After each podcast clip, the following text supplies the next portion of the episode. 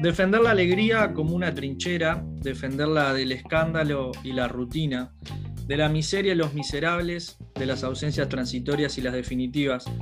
Defender la alegría como una bandera, defenderla del rayo y la melancolía, de los ingenuos y de los canallas, de la retórica y los paros cardíacos, de las endemias y ahora también de las pandemias, podríamos decir, las academias. El libro que nos convoca hoy es una historia escrita desde la derrota, pero llena de pequeñas victorias, una historia escrita desde la depresión, pero que defiende la alegría como un derecho innegociable. El autor que cierra esta segunda temporada de libros periféricos nació en Valencia, para lo bueno y para lo malo, según su propia descripción. Tiene un poco de melómano y mucho de hipocondríaco, también es periodista, según un diploma que guarda en algún cajón y da ignominiosos conciertos con los chicos del maíz y Río Propaganda. Hambre es su historia frente al espejo. Hoy con nosotros, Tony Mejías. Muchísimas gracias. Nada, un placer de, de, conversar contigo y de poder presentar para allá, para allá este libro, que ojalá pudiera llegar en algún momento. Buenísimo. Sí, bueno, estamos esperando también de, desde Uruguay a ver si llegan a las librerías y, y poder tenerlo físicamente. Bueno, para empezar, eh, es un título contundente, una etapa muy sugerente y es un tema eh, bastante tabú en nuestra sociedad. Eh, no te voy a preguntar cuáles fueron las razones, que me imagino que son, son varias y han surgido, sino cuándo. ¿Cuándo fue el momento que, que decidiste que esto empezara a ser un libro? Pues sobre todo cuando, cuando me veo con fuerzas, ¿no? Porque yo empiezo a escribir esta serie de textos en el momento que, que empiezo a curarme de la enfermedad, que empiezo a acudir a la psicóloga, que empiezo a, a reconocer que estaba, que estaba enfermo y decido pues, dar pasos a curarme. Y a mí como escribir siempre me ha ayudado mucho a situarme, a vaciarme, a, a pues, poner mis ideas en un papel me ha ayudado un poco a, a, saber dónde estoy y cuando empecé a sentirme mejor, cuando empecé a ver que tenía fuerzas, pues decidí que a lo mejor esos textos que había escrito podían ser útiles para otras personas que a lo mejor pues no sabían qué les pasaba, no sabían de esta enfermedad y podían a lo mejor reconocerse en ellos. Entonces, pues bueno, luego fue un proceso de saber si, si estaba con fuerzas, si valía la pena, si también pues mi alrededor, las personas de mi alrededor lo veían bien, porque también salen en este libro, como es lógico. Y a partir de ahí me vi con fuerzas, vi que, que creo que era más lo positivo que lo negativo que pudiera sacar de este libro y decidí tirar para adelante. Vos planteás que, que, no es un libro eh, de autoayuda muy común en estos tiempos, ¿no? Que apunta a, a, la salvación individual y lo que vos planteás es todo lo contrario, ¿no? Que, que la salvación colectiva y, y, en comunidad. Entonces, ¿cuál, ¿cuál es el enfoque de este libro y cómo sería un poco la salida en comunidad? Claro, o sea, yo no quiero venderlo como un libro de autoayuda porque de normal un libro de autoayuda no es como lee este libro y te salvas o algo, algo así. Yo no puedo vender una salvación cuando ni siquiera yo mismo he sido capaz de salvarme a mí mismo. Yo todavía estoy en un proceso de salir de, de esta enfermedad. Entonces yo simplemente cuento una historia y a raíz de contar esta historia, por ejemplo, ya he recibido muchas historias de otras personas y muchas herramientas que ellos han utilizado para poder salir de, de, esta enfermedad y por eso es buscar salidas conjuntas. Yo cuento la mía, ellos me cuentan la suya y simplemente compartimos puntos de vista, compartimos herramientas para trabajar para salir de la enfermedad. Es eso, pues que no te digan que estás solo, que no te digan que estás derrotado, sino que hay salida y aparte pues hay salida en conjunto, en comunidad, porque el individualismo en esta sociedad nos ha traído lo peor de cada uno. Ajá. Es interesante lo planteo porque no es como un cierre de una etapa ni, ni, ni, un fin, sino más bien un medio, el libro, un disparador para, para que haya como una sinergia también en este, claro. en este tema que, que, es bastante tabú y es bastante tabú mm. también desde el lado de, de los hombres, ¿no?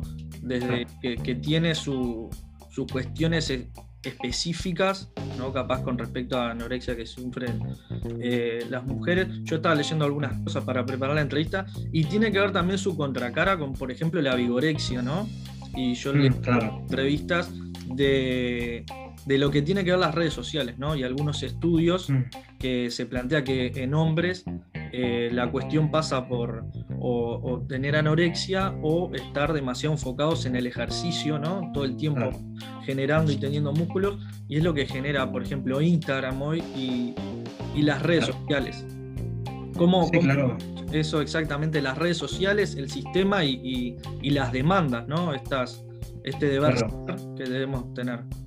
Claro, al final el tema de la anorexia siempre ha estado vinculado a, las mujeres, pues porque a ellas eran las que más se les exigía, se les exigía estar dentro de unos cánones, se les exigía estar extremadamente delgadas y se les exigía ciertos parámetros de belleza, ¿no? A los hombres también podía haber una exigencia, pero no era tan, tan grande y tan clara como había las mujeres. Entonces, por eso siempre ha sido una, una, o sea, una visión de una enfermedad relacionada con, las mujeres, pero los hombres, claro que han tenido. Los hombres también han tenido un culto al cuerpo, pero como tú dices, sobre todo durante una época fue ponerse más fuerte, ponerse, mm, pincharse para tener mucha musculación y, bueno, y pues también en ese proceso de muchas veces de hacer ejercicio, pues puede irse hacia un lado o irse hacia el otro. Y como es lógico, las redes sociales han potenciado esto muchísimo, porque ahora hay un culto al cuerpo, ahora pues tienes que vender una imagen, una imagen, tienes que vender una imagen, no una persona. Lo que tú estás vendiendo en redes sociales al final es una imagen que proyectas de ti,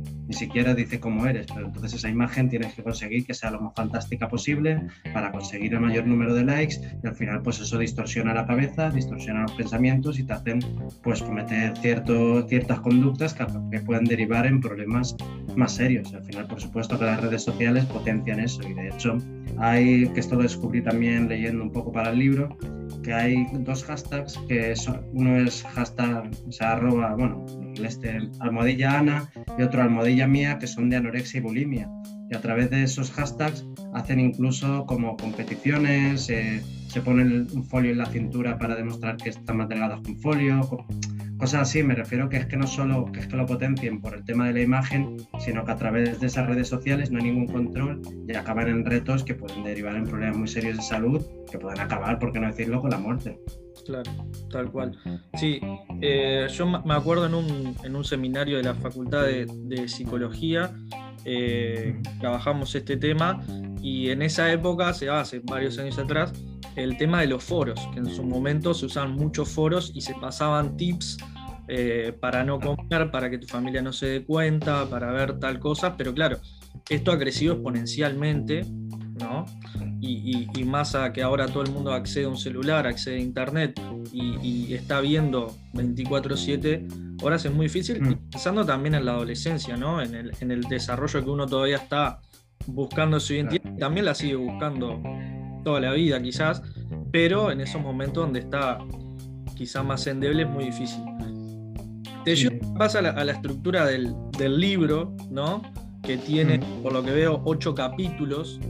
Y, bueno, tenés el capítulo 1, reconocerse, el 2, el hambre, y tenés, bueno, eh, citas y frases de, que imagino, autores y autoras, poetas, mm. escritores que te gustan mucho. El primero, Jerry Coke, pero el segundo de Miguel Hernández es, es muy contundente, ¿no? Que dice, hambrientamente lucho yo con todas mis brechas, cicatrices y heridas, señales eh, y recuerdos. ¿Qué, te evoca esta frase y por qué la, la elegiste? Bueno, sí que es verdad que en todos los capítulos he intentado, ya sea de artistas, ya sea de escritores, ya sea de poetas, como en este caso, buscar frases de, pues eso, de canciones, de poemas, de, de relatos que, que, me evocaran al título del, al título de la, de la canción y bueno, la, poesía de, o sea, el título de la canción, no, perdón, el título del capítulo. Y bueno, la, pues, la poesía de Miguel Hernández eh, siempre me, ha acompañado, siempre desde que empecé a tener un poco de conciencia política, pues empecé a sumergirme en muchos escritores eh, comprometidos políticamente. Y para mí Miguel Hernández pues es uno de los grandes de los grandes poetas de la literatura española que por desgracia pues está denostado porque era del bando que perdió la guerra civil. Y entonces pues a mí esta frase me, me evoca mucho, me, me, introduce muy bien al, al, capítulo en el que hablo, hablo más de la parte de, la, de mi relación con la comida y aparte pues también una manera de reivindicar a un gran poeta que, que mientras por ejemplo en Latinoamérica tiene mucho nombre, tiene mucha repercusión y es muy querido, aquí muchas veces por seguir la derecha franquista gobernando en muchas zonas, pues sigue siendo repudiado cuando debería ser admirado y debería ser, vamos, reivindicado desde, desde las altas esferas, pero siempre. Tal cual. Sí, acá eh, gran, gran, referente en, en, la izquierda sobre todo. Y bueno, el capítulo 3 dice la noche y tenés la frase de Galeano que, bueno, em, empezamos la presentación eh, citando a Benedetti, que también en tus canciones vos lo, lo citás a Galeano. ¿Cuál es tu conexión, no solo con el Uruguay, eh, por no caer en una especie de chauvinismo, sino también con el Río de la Plata, con el Adiós le pido, de, a un disco en homenaje a, Diego Armando Maradona, que falleció. ¿Cuál, ¿Cuál es tu conexión acá con el Río de la Plata?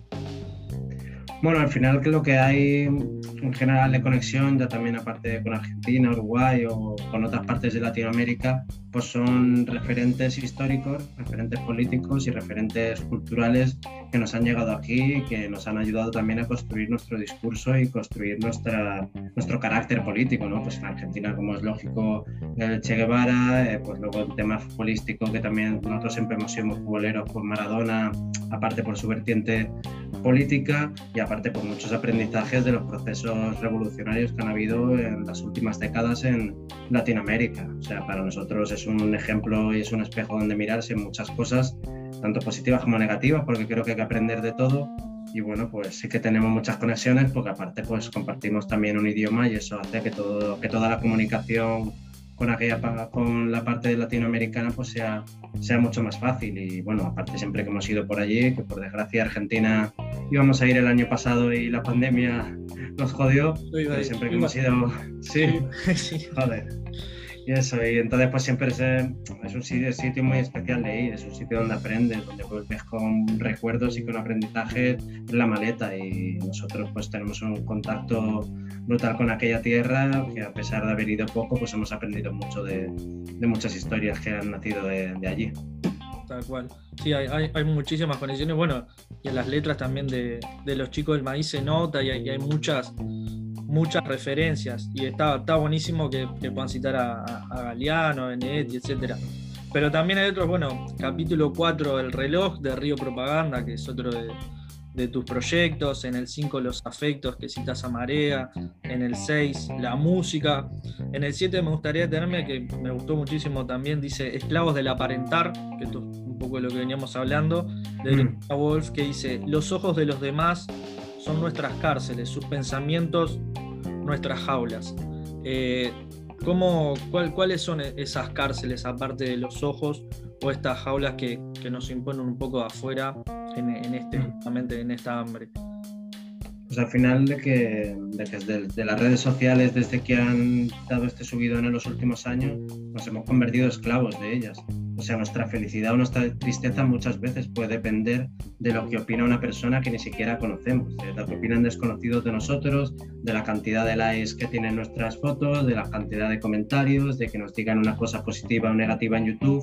Y creo que, eso es ser esclavo, creo que eso es ser esclavo de, de la mirada ajena, en vez de a lo mejor valorar valorar, tener autoestima y valorarte a ti mismo, estás pendiente de que otro te dé su aprobación cuando realmente a lo mejor esa persona ni la conoces. Pues al final cuando tú eres completo, creo que está, o sea, creo que está bien que las redes sociales pueden tener su parte positiva, tampoco quiero decir aquí de, plantearme como un loco de hay que cerrar internet ni nada de eso, pero creo que en el momento que tu felicidad la hipotecas completamente a las redes sociales, pues estás perdido y puedes pasar momentos muy malos por cosas realmente absurdas. Tal cual en esto de, algunas entrevistas que estabas leyendo, vos decías que, por ejemplo, eh, uno de los síntomas era sentir frío, ¿no? Eh, pero viéndolo desde el otro lado, ¿quién eh, para salir o para acompañarte, quién, quién, es, quién te dio calor? ¿Quién estuvo ahí para, para acompañarte? ¿O quiénes? ¿O qué? Pues al final, claro, como es lógico, mi pareja y mis amigos más cercanos, pero sí que es verdad que una cosa también que destaco en el libro, que al final era muy difícil también porque cuando estás en ese proceso piensas que todo el mundo conspira en tu contra, que todo lo que intentan hacer para ayudarte es realmente para putearte, para joderte, y entonces pues hay mucho rechazo, pero claro, las personas que tienes cerca son las que te tienen que hacer ver esto porque tú eres incapaz de verlo tu cabeza está trastocada, tú ves en el espejo y en ningún momento te ves que estés extremadamente delgado, ni mucho menos. Y claro, fueron las personas de mi alrededor las que al final me empujaron, me empujaron a la fuerza, o sea, les importaba un, carajo eh, si quería o no quería, me tuvieron que llevar porque, bueno, si seguía en ese proceso, pues al final podía acabar en el hospital o, mucho peor. Entonces al final necesitas personas que te pongan frente al espejo porque tú eres incapaz de verte. En, esto que vos decías de, de, poder verte y el espejo, bueno, ¿cuál es el reflejo que viste ahora de la, de la repercusión del libro y en esto que contabas de, del apoyo de la gente que se está como quizás armando una comunidad, ¿no? Mm. Eh, contame vos, pero de, de, bueno, de personas que han pasado por, por este trastorno y todo, y, y que, cuál ha sido el, reflejo de ello. Mm. Sí, ahora en principio sobre todo es con mucha gente que lo ha pasado y que, y que eso, pues comparte un poco su experiencia o, o, simplemente dar, darme las gracias por visibilizar eso, ¿no? Porque al final, claro, el libro ha salido hoy, todavía no tengo ese feeling de la gente que haya podido leerlo, ¿no? Porque no es como un disco que sale el disco, te lo pones en 40 minutos y ya haces al menos una primera valoración. Pero sobre todo es eso, sobre todo es mucha gente que más allá del contenido, que eso ya pues, supongo que se valorará en los próximos días, que sí que agradecido de, que este tema se plantee, porque sobre todo desde la parte masculina todavía sigue siendo tabú, todavía sigue siendo pues, algo muy mínimo y tampoco es que quiera abanderar ni mucho menos este, esta lucha de la anorexia en los hombres ni nada, pero bueno, creo que también está bien plantearlo, que está bien que salga a la luz y que a lo mejor se empiece a hablar de ello con más naturalidad. Y la, la, tapa, la tapa que, que es muy sugerente, que después la vamos a colgar también para, para que le vean mm. personas que, que, van a verlo acá en redes sociales. Eh, ¿A quién se le ocurrió la tapa? ¿Se te ocurrió a vos? ¿Fue una sugerencia? ¿Cómo, cómo fue el proceso de, de llegar a, sí. Pues a ver, lo primero que sí que tenía claro era que quería contar con la, con la ilustradora que ha hecho la portada, que es Tres Voltes Rebel, que bueno, la, conozco su trabajo, aparte he podido compartir también tiempo con ella y me parece una persona que sabe comunicar muy bien a través de las imágenes. Al final lo primero que ve la gente antes de leer un libro es la portada y la portada ya tiene que decirte, decirte mucho antes de abrirlo.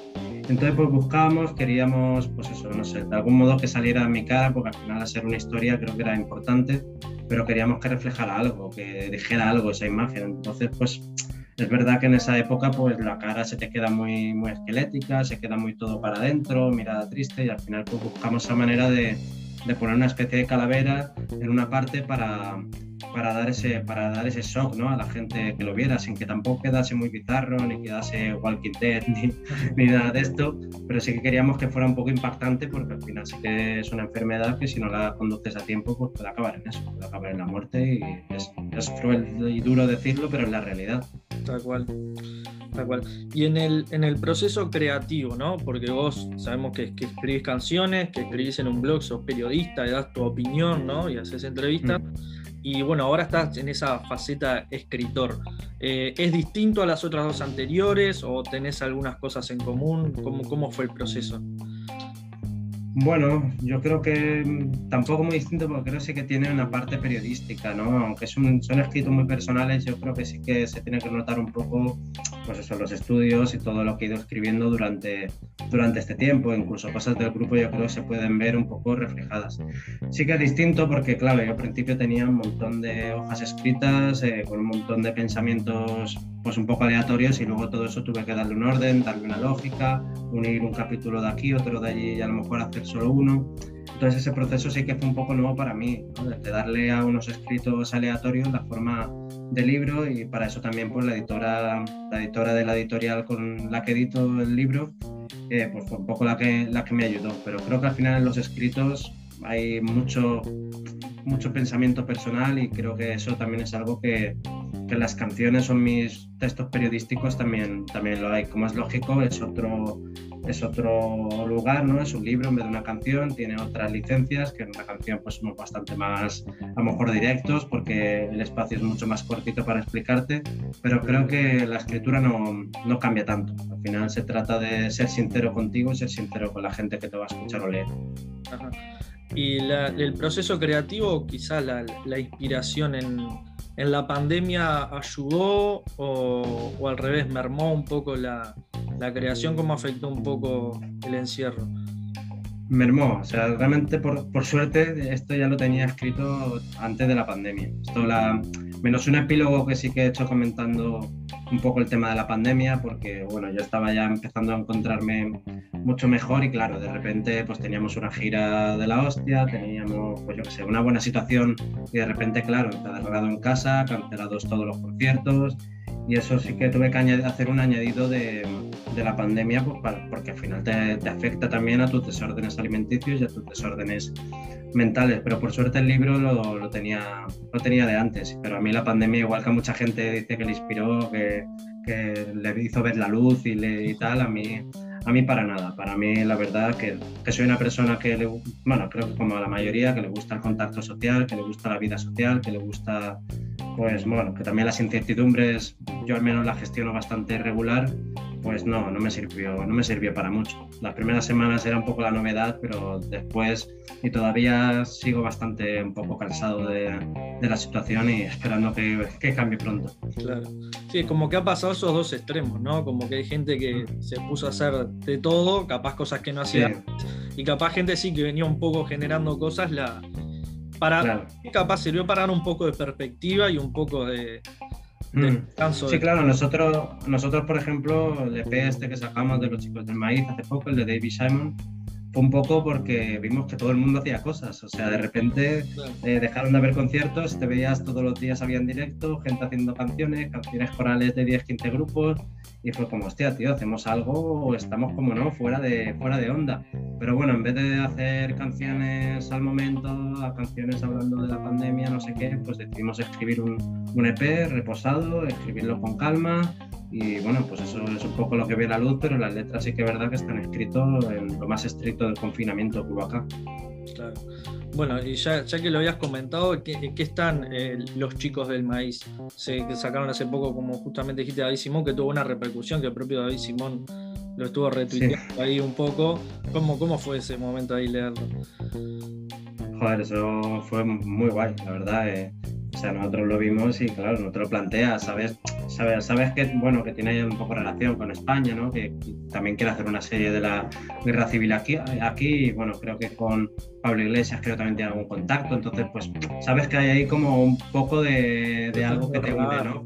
Pero claro, de, de, ahí a que coja la canción y que la comparte, y encima ahí con un texto que ponía, espero algún día ir a España y que me inviten a un par de rondas o una cosa así, pues era, joder, nosotros se nos caía la lagrimilla. También poco después estábamos en un concierto de los pocos que hemos podido dar en Barcelona y bajamos y también había puesto otro tweet diciendo ahí no sé qué, pero un grupo de España me ha hecho una canción, no sé cuánto, que fue joder, tío, que, qué guay, es la verdad que emociona, ¿no? Al final, pues es una persona a la que le hemos dedicado una EP porque admiramos su trabajo, porque creemos que es muy bueno y que es muy válido para reflejar la realidad norteamericana y bueno, pues que te reconozca el trabajo que tú has hecho, aunque sea porque sea, es su nombre o sus series, pues la verdad que le da, le da valor al trabajo que haces.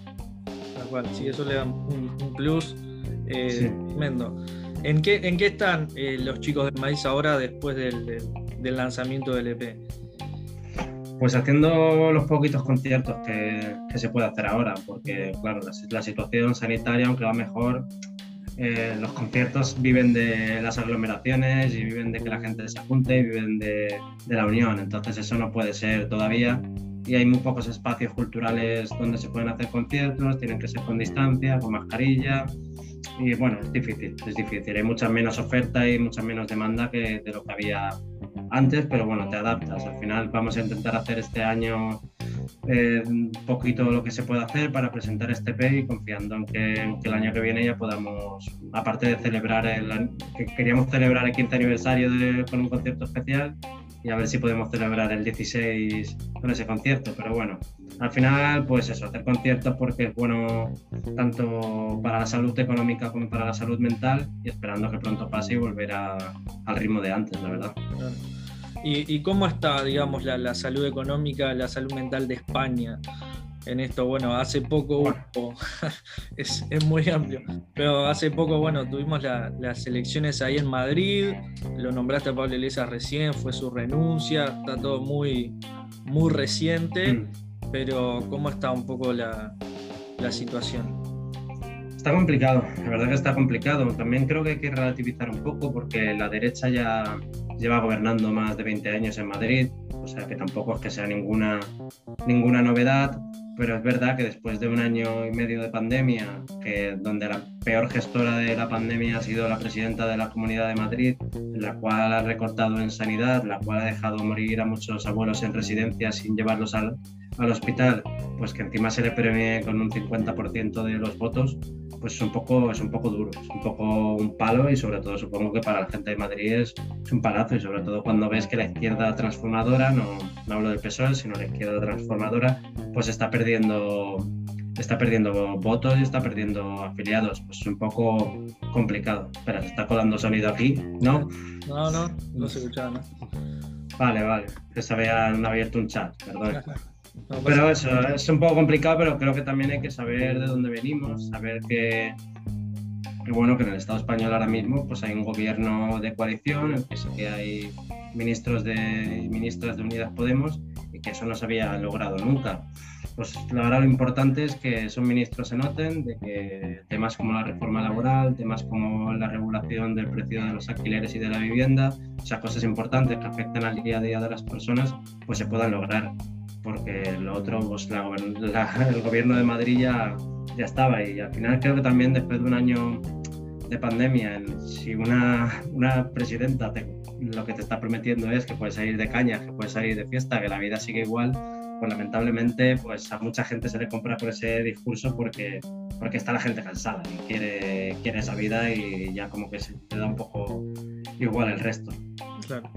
Sí, otra de las cosas que, llega acá a, Latinoamérica y que es llamativo, porque bueno, viene como, como en la sintonía de, los Le Pen, de los Orbán. Acá tenemos a Bolsonaro acá al lado y acá mismo en Uruguay tenemos un partido, se llama Cabildo Abierto, que es un partido eh, militar, que tiene una raíz muy militar. Eh, nos llama la atención el fenómeno de Vox, ¿no? Y también como en España sigue estando el fantasma del franquismo, hay la sombra del franquismo eh, todavía muy reciente, ¿no? Todavía muy, viva y con discursos de esta, de esta muchacha, no me acuerdo el nombre, que decía que el, judío es el problema. ¿Cómo, cómo está la, extrema derecha y, la respuesta de la izquierda ante eso? Claro, es, a ver, aquí el problema nace de, la transición que hubo de la dictadura a la democracia, que hubo gente que se acostó siendo siendo partícipe de la dictadura y al día siguiente se despertaron demócratas de repente, como por ejemplo el fundador del Partido Popular que era ministro con Franco. Pues partiendo ya un poco de esa base en el que hubo una ley de amnistía en la que se perdonaron todos los delitos de la dictadura, bueno, aparte del jefe del Estado que, es, era el rey Juan Carlos y demás, que también fue, fue impuesto por Franco. O sea, partiendo de esa base, pues cuando no hay una ruptura, cuando no hay una reparación de memoria democrática, cuando no hay una reparación de las víctimas, pues pasa lo que pasa. los franquistas siguen ahí, siguen en los poderes policiales, siguen en los poderes políticos y el franquismo pues sigue en la sociedad porque no se, no se ha depurado, no se ha enseñado en los colegios que el franquismo era malo, no se ha enseñado, o sea, no se ha perseguido tampoco la exposición del franquismo en las calles, en charlas o en otros espacios y tampoco se ha declarado que que sea una, una, constitución antifascista como sí que sucedió en otros países de, de, Europa. Pues partiendo de esa base es algo normal. Lo extraño es que durante muchos años eh, pues tuvieron que ir con la boca pequeña ¿no? para, para hacerse ver que eran demócratas, para, verse, para hacerse ver que eran moderados, para hacerse ver que eran modernos. Y ahora pues con la irrupción de Vox pues ha habido mucha gente que se ha quitado la careta, que discursos que antes parecerían de locos o de trasnochados ahora parece que se están normalizando. Y al final pues a raíz de todo lo que está haciendo la extrema derecha en Europa pues ha nacido también este fenómeno. Y ya es como que parece que, que todo vale, que se puede decir cualquier cosa, que se puede hacer eh, mentiras de cualquier cosa y con total impunidad, que se puede hacer delitos de odio con total impunidad, pero bueno, estaban agazapados, simplemente ahora pues a raíz del crecimiento de Vox han salido y se están quitando las caretas. Puede ser bueno para señalar, para señalar a los enemigos más de una manera más clara, puede ser, pero bueno, al final también, pues sobre todo las minorías que señalan, pues no son momentos fáciles para ellos. Ya que decías que, para dejar las cosas más claras, pero digamos, la, la, clase obrera, la clase trabajadora, ¿tiene claro el enemigo? ¿Cómo está la, la la izquierda, por ejemplo, estaba viendo en, Vallecas, que es, un, es mm. una comunidad, una región eh, muy obrera, muy de izquierdas, también ganó el PP. Estaba viendo justo la vez que fueron a visitar al estadio Rayo Vallecano y la tribuna eh, mm. la, afición del Rayo Vallecano desinfectando por, la, por la presencia de la gente del PP, que hay una movida antifascista interesante en España, ¿no? que, han echado mismo al Rayo Vallecano, por ejemplo, jugadores que apoyaban eh, movimientos nazis y partidos nazis, pero eh, sigue estando muy agazapada y, de resistencia. ¿Usted, ¿Vos creés que es un avance de la derecha porque obviamente los, digamos, los carriles electorales nunca, nunca, no siempre acompañan, digo, los, los momentos eh, sociales, ¿no? A ver, también es que no, tenemos que olvidar que también hay una guerra mediática brutal. O sea, esto, todo el ascenso de la extrema derecha, todo el ascenso del Partido Popular, todo el odio que, por ejemplo, hacia la persona de, de Pablo Iglesias, otros líderes de la izquierda, todo eso viene por los medios de comunicación. O sea, viene completamente por los medios de comunicación y no se entendería.